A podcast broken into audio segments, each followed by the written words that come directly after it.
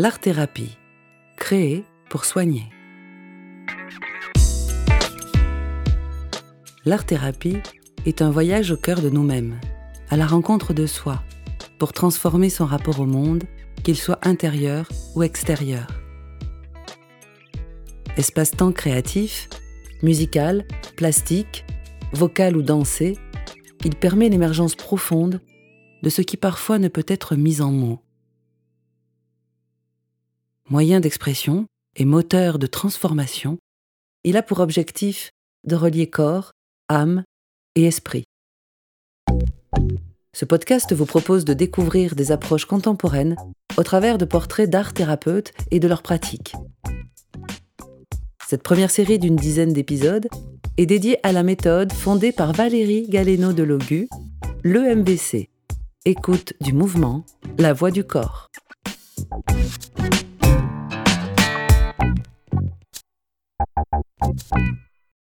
Aujourd'hui, nous allons aborder le thème masculin-féminin, grand thème très actuel.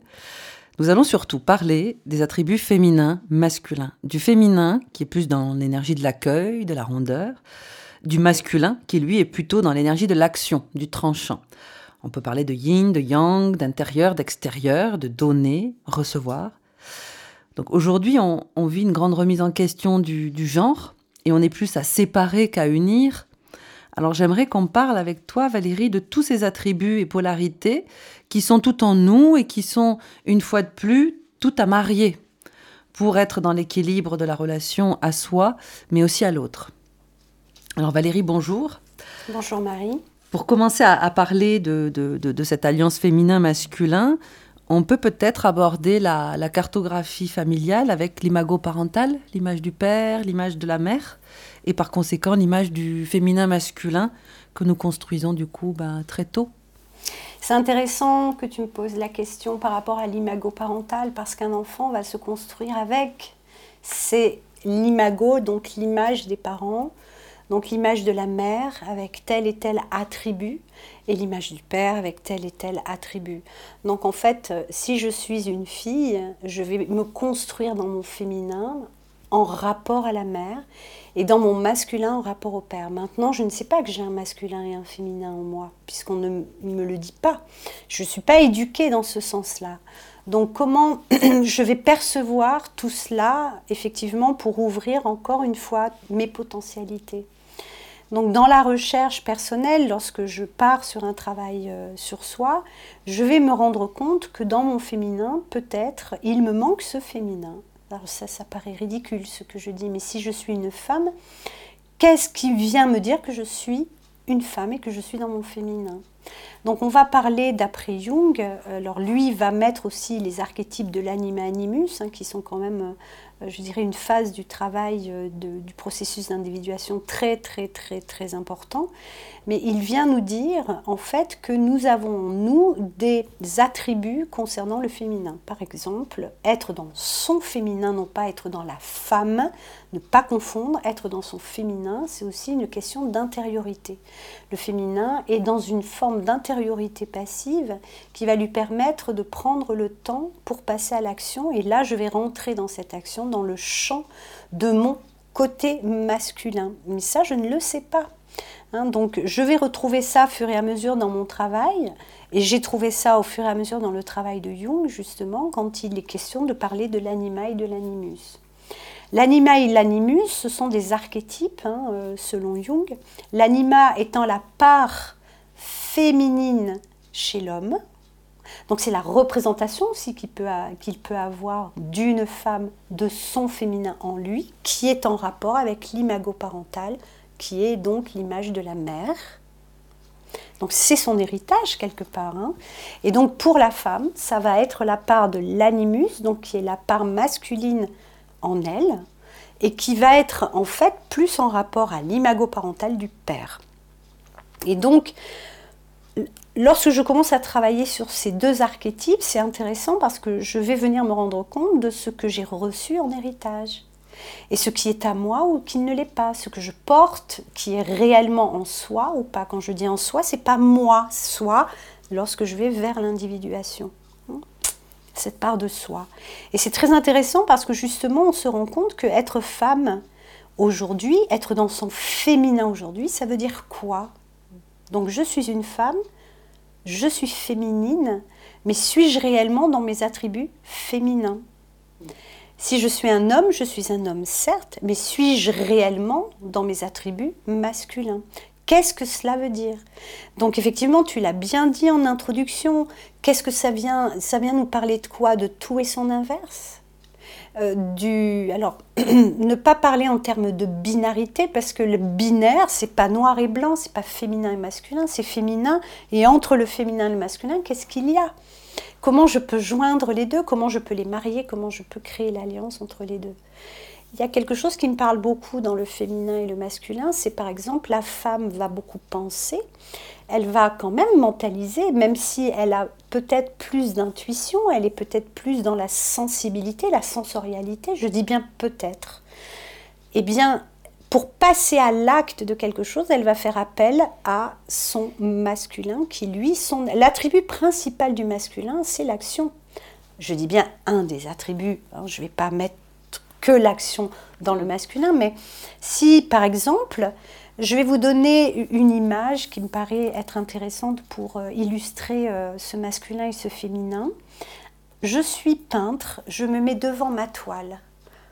Avant d'aller peindre ma toile, je vais penser la toile, je vais penser la couleur, je vais peut-être euh, regarder l'espace, je vais peut-être regarder les formes, je vais peut-être euh, penser euh, ce que j'ai envie de délivrer, ce que j'ai envie de livrer hein, sur cette toile. Et donc du coup, je vais prendre une distance par rapport à la toile et je vais la penser. Hein. je vais essayer de la concevoir, je vais essayer de voir un petit peu comment je peux la mettre en mouvement. Et une fois que je suis passée à ce temps, je dirais, de, de réflexion, en fait, je vais passer à l'acte pour mettre ce que j'ai senti, pensé, pour le mettre en acte sur la toile. Là, je suis dans un premier temps dans mon féminin et dans un second temps dans mon masculin. Oui, donc féminin plus masculin égale euh, créativité. Oui, bien sûr. Mm.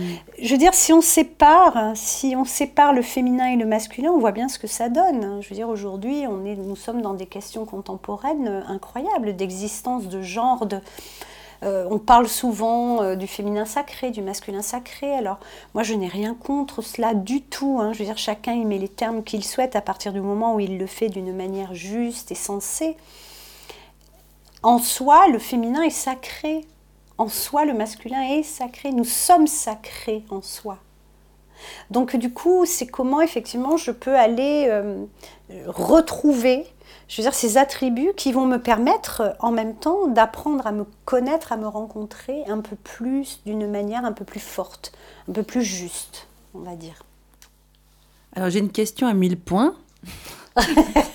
en préparant ce podcast, je me suis aperçue que rien que le, terme d'art-thérapie en lui-même est un très bel exemple d'association féminin-masculin, puisque l'art est masculin et thérapie, c'est féminin. Et du coup, je me suis demandé, mais alors le mot est-il féminin? Ou masculin Il est les deux, forcément. Mais parce qu'en fait, regardons, regardons un peu plus précis. J'ai juste le temps.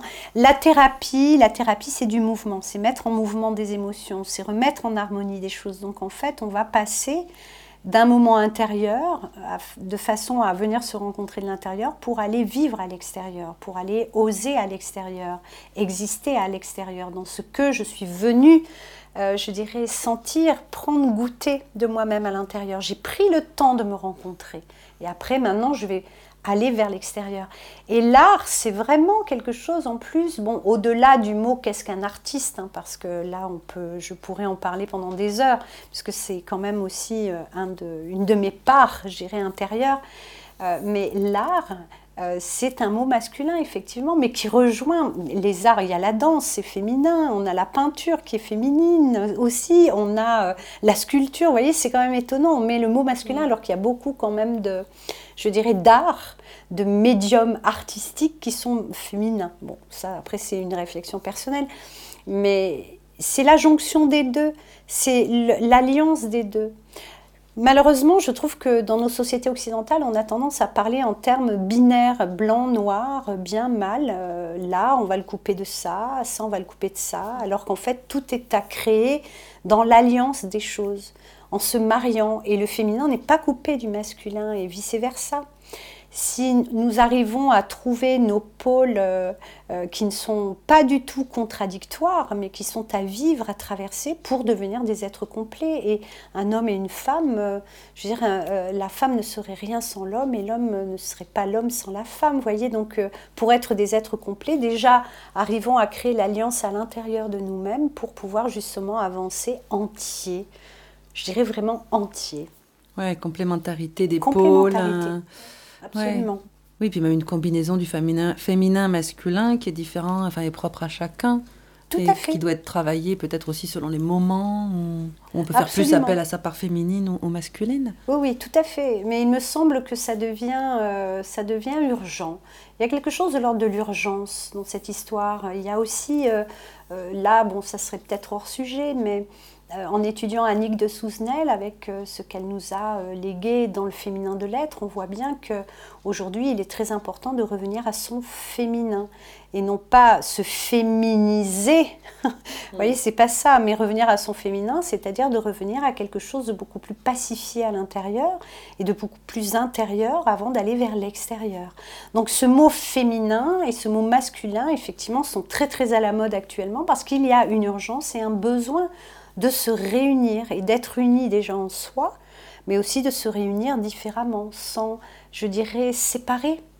Parce que séparer, c'est le début de la guerre. Hein. Quand on sépare, on, va, je dirais, créer des clans. Et créer des clans, c'est pas forcément ce qui fait un, monde meilleur, peut-être. On le voit bien avec la confusion du genre aussi aujourd'hui. On est en train de créer un, nouveau genre qui, qui n'est plus ni féminin ni masculin, enfin d'un point de vue des, individus. Mais il y a aussi une confusion plutôt que peut-être cette alliance en fait qui au final est recherchée. C'est ni l'un ni l'autre, mais soyons les deux, plutôt que quelque chose de d'encore autre qu'on est en train d'inventer et qui au milieu en fait. C'est ni l'un ni l'autre, ni, ni les deux ensemble. C'est exactement ça. C'est qu'en fait, on ne peut pas se dire qu'on n'est ni l'un ni l'autre ou qu'on n'est que l'un ou que l'autre. Nous sommes les deux. Et après, quel est notre choix de, laisser... Euh, je, donne juste cet exemple. Pourquoi un homme ne serait pas plus féminin qu'une femme plus masculine? Vous voyez ce que je veux dire? Mais à partir du moment où je suis consciente de ces attributs, euh, il y a dans ma personnalité, dans ma façon d'être, façon de vivre, que ce soit à l'intérieur, à l'extérieur, je mets plus d'aspect masculin en tant que femme, ou plus d'aspect féminin en tant qu'homme dans, dans, ce corps. Vous voyez, c'est comme si, en fait, j'en reviens au concept de la maison corps, c'est comme si je, je vais cloisonner des endroits où je vais fermer à clé des portes. Euh, pour arriver à notre entièreté, il est important de pouvoir se connecter à ces, à ces alors les archétypes dont parle Jung, anima, animus, et après le féminin, le masculin, c'est très très important. Et ensuite, peu importe de comment je vis, euh, comment je suis, mais même ne serait-ce que dans ma sexualité, j'ai le choix de vivre ce que j'ai envie de vivre à partir du moment où c'est un choix qui est conscient et un choix qui est extrêmement bon pour soi. Je veux dire, c'est pas vous voyez, il n'y a pas. Ça n'est pas parce que nous sommes une femme, nous sommes des femmes ou nous sommes des hommes que nous devons forcément euh, être dans des choses très, euh, très fermées, très obtus, je dirais même, hein, parce que très souvent on va mettre l'homme là-dedans, la femme là-dedans. Mm. Euh, je trouve ça très attristant, vraiment. Oui, c'est exclu et ça enlève de la richesse possible dans le mélange aussi qu'il peut y avoir en cultivant les deux, quoi. Absolument, oui, tout à fait. Alors, pour revenir au, cadre de la formation EMVC, euh, e en quoi ces attributs féminins-masculins jouent-ils un rôle dans l'approche de l'art-thérapie et notamment dans le rôle de l'art-thérapeute? Comment il peut s'en servir pour être euh, au plus juste dans sa, dans sa pratique? Alors dans sa pratique thérapeutique, c'est comment aussi en tant qu'art-thérapeute, avant toute prise, je dirais, de parole ou de position ou de questionnement, parce que en tous les cas, dans ma pratique, j'interroge beaucoup. Hein. je ne dis pas fais comme ci, fais comme ça, mais je vais interroger la personne. Je vais d'abord écouter. Et l'écoute, pour moi, est très féminine. C'est-à-dire, je vais intérioriser, je vais écouter. J'écoute. Et je sens. Je sens ce que l'autre, derrière ces mots, a besoin de dire. Parce que très souvent, on n'ose pas dire notre besoin on n'ose pas dire qui nous sommes, bien que je pars de l'idée que le, thérapeute, c'est le premier confident. C'est la première personne à qui on va pouvoir peut-être oser tout, tout dire, tout raconter. Donc du coup, j'écoute. Et pour moi, l'écoute est féminine. J'écoute, je prends le temps. Je fais silence, par exemple, quand euh, j'entends ce que l'autre a à me dire. Et de là, après, à un moment donné, je sens que je peux passer à l'action dans le fait d'interroger et de trouver l'interrogation juste pour pas euh, comment dire, pour accompagner la personne à aller vers son endroit, là où elle a à aller, hein, vers une, de ses chambres par exemple, ou alors dans le grenier, dans la cave, je ne sais pas. Mais comment je prends le temps euh, de, de, de l'interroger Et ça passe nécessairement par un temps de recul de la part du thérapeute. C'est-à-dire que le thérapeute, il il pose, c'est comme si le corps allait en arrière et il écoute ce que l'autre a, se raconte en fait. Il se raconte, hein, parce que c'est important que l'autre, il vient là pour se raconter. Et du coup, comment je parviens dans cette écoute après à trouver la question juste pour aller sur la voie de là où la personne doit conscientiser effectivement ce qu'elle a peut-être à transformer. Hmm. Donc, il y a l'écoute féminine et peut-être l'interrogation est masculine voilà, si je puis, si on peut partir dans ce sens-là. Oui, le passage à l'action qui peut être après masculin aussi au moment de, de transformer les choses. Et d'ailleurs, étonnamment, dans le processus euh, qui a été, enfin, que j'ai que j'ai mis en place euh, dans le MVC, qui est ce processus de transformation, en fait, la première, euh, je dirais, dans les six morceaux que nous mettons, hein, les six phases du processus, la deuxième, c'est comment je rentre en, euh, comment dire, en écoute intérieure. Et là, on est dans le féminin. Et la transformation, lorsque je passe dans le cap de, l'accueil, comment j'accueille ce qui se passe et ce que ça vient me dire, comment j'accueille, nous sommes quand même dans quelque chose de très féminin je prends, j'entends, j'écoute, je vois, je visualise, il y a des symboles, il y a plein de choses qui arrivent hein, dans, cette maison. Et ensuite, la transformation, elle va passer par un moment d'action. Et l'action, c'est la mise en place d'un mouvement qui fait que, du coup, je vais, pour appeler l'air, en fait, je vais me mettre en action. Mais très souvent, au début du processus, il y a presque du silence dans les corps. C'est-à-dire que les corps se, se meuvent très hum, délicatement. C'est beaucoup du surplace très souvent. Euh, je ne vois pas des grandes envolées lyriques gestuelles, par exemple, de grands, grands mouvements très animés, très non. Au contraire, c'est quelque chose d'assez calme, d'assez posé. Et à un moment donné, selon après où nous en sommes du processus, à la deuxième, troisième phase, ça commence, on sent que ça commence à, grandir au niveau du mouvement. Il y a presque une décharge hein, dans cette transformation aussi. Hein. donc, euh, et là, on est plus dans une action, donc on est plus dans notre masculin. Alors il semble que, le monde a besoin de féminin aujourd'hui, pour rejoindre un peu les propos même d'Annick de Souzenel que, tu citais un petit peu avant, qu'on a besoin de plus de coopération plutôt que de compétition. Là, on rejoint aussi le, le podcast précédent, et qu'aujourd'hui, il nous faille aller vers euh, le féminin de l'être. Et oui, ce féminin de l'être qui vient nous dire euh, quand est-ce que vous allez comprendre que si vous attendez trop de l'extérieur, rien ne viendra, mais que si vous attendez tout de votre intériorité, cela viendra. Et lorsqu'on travaille sur ce féminin, lorsqu'on travaille sur ce yin, hein, parce que aussi, je veux dire, dans le Tao, il en parle depuis la nuit des temps quand même. Euh, Lao Tse, ça date de 300, 500 ans avant Jésus-Christ, savent pas trop les historiens. Et donc c'est quand même étonnant. Qu'est-ce qui fait que nous ne parvenons pas à entrer dans notre intériorité? C'est une grande interrogation. En tous les cas, ça l'est encore euh, pour moi, même si je rencontre des gens qui vont. Mais parfois, je sens que d'aller à l'intérieur, il y a des peurs, il y a des, mais même des angoisses hein, que d'aller se visiter à l'intérieur. Alors qu'en fait, prendre le temps d'aller à l'intérieur de soi, prendre le temps de fermer les yeux, prendre le temps d'écouter.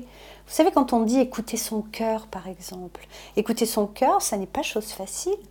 Ça n'est pas de se dire ah mais tiens j'écoute mon cœur. Non, écoute-le réellement ton cœur. Écoute comment il bat, mais prends le temps d'aller le visiter ton cœur aussi, parce que ton cœur il peut être aussi totalement euh, emmuré dans des croyances, dans un mental très fort qui te laisse croire des choses, par un besoin aussi euh, dont on a. Et donc du coup, c'est comment je vais l'écouter à l'intérieur. Je prends le temps, je ferme les yeux et je rentre dans mon intériorité, je sens ma respiration et comment je vais vers ce féminin. Et ce féminin de l'être, je dirais que c'est le féminin de l'être, il, appelle à l'apaisement, il appelle à la, à la paix en fait.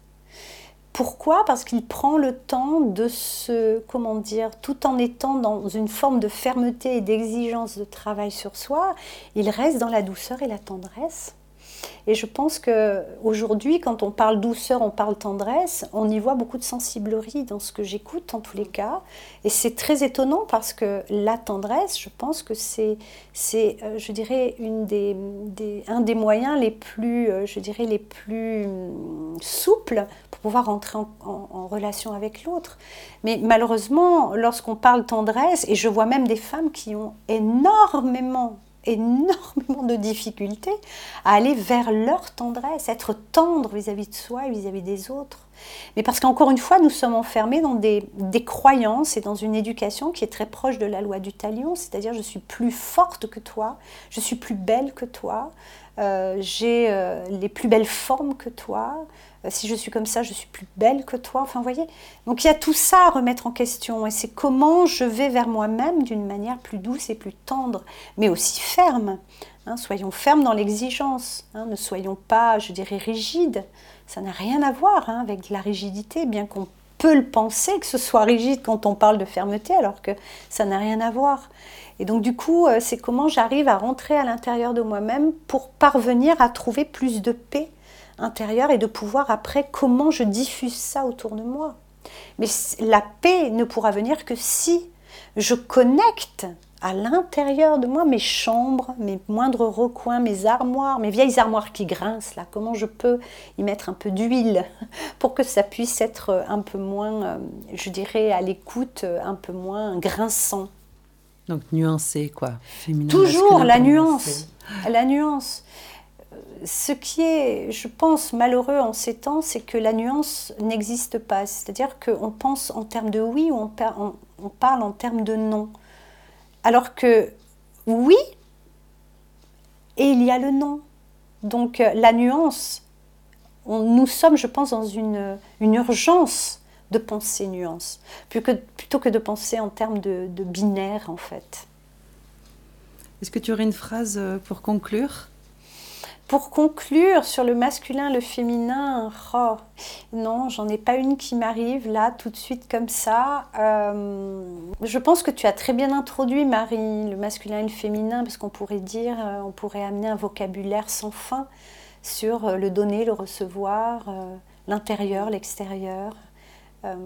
Voilà, ce sont toutes ces notions qui paraissent contradictoires et absolument pas du tout compatibles, alors qu'en fait, elles le sont, parce que nous sommes en même temps intérieur-extérieur, en même temps, euh, nous sommes euh, passifs, nous sommes actifs, en même temps, nous sommes, euh, nous sommes tristesse, nous sommes joie, vous voyez, c'est tout ça en fait. Donc non, j'ai pas de citation. ça me vient pas. Je repensais à cette paraphrase que tu avais fait de Malraux. Oui, alors André Malraux disait que le 21e siècle serait spirituel ou ne le serait pas. Et en fait, euh, je, pourrais dire, on pourrait rajouter, le 21e siècle sera spirituel et féminin, ou ne le sera pas, ou tout simplement serait ou sera féminin à voir, voyons voir, attendons, voyons voir ce qui, ce qui va se passer. Euh, maintenant, euh, il me semble que oui, c'est urgent de revenir à son féminin, féminin de l'être. C'est comment je, deviens, je sens cette spiritualité, c'est donner du sens aussi. Hein. c'est ce que nous dit Jung. Hein. Jung, il démarre son, comment dire, euh, l'individuation démarre par la quête du sens. Hein. C'est quel est le sens de ma vie? Donc effectivement, est-ce que ce siècle sera spirituel? Et en même temps, je pense que c'est important qu'il devienne aussi féminin. Alors à tous les hommes qui m'écouteront, on ne vous demande pas d'être d'être femme. On vous demande simplement, je veux d'accueillir ce féminin. Mais pour toutes les femmes aussi qui nous écoutent, c'est comment j'accueille mon masculin. Hein, euh, puisque chez la femme, le masculin est profondément blessé toutefois. Hein. Il me semble, en tous les cas, de ce que je perçois. Sur ce, merci beaucoup. Merci Marie. À bientôt. À bientôt. Pour finir, je citerai Annick de Souzenel que nous avons évoqué dans cet entretien. Et mâle, ce qui est émergé à la lumière, observable, capable de se souvenir. Et femelle, cette énorme réserve d'énergie pas encore réalisée. À bientôt pour un prochain épisode et au plaisir des rencontres animées et mouvementées.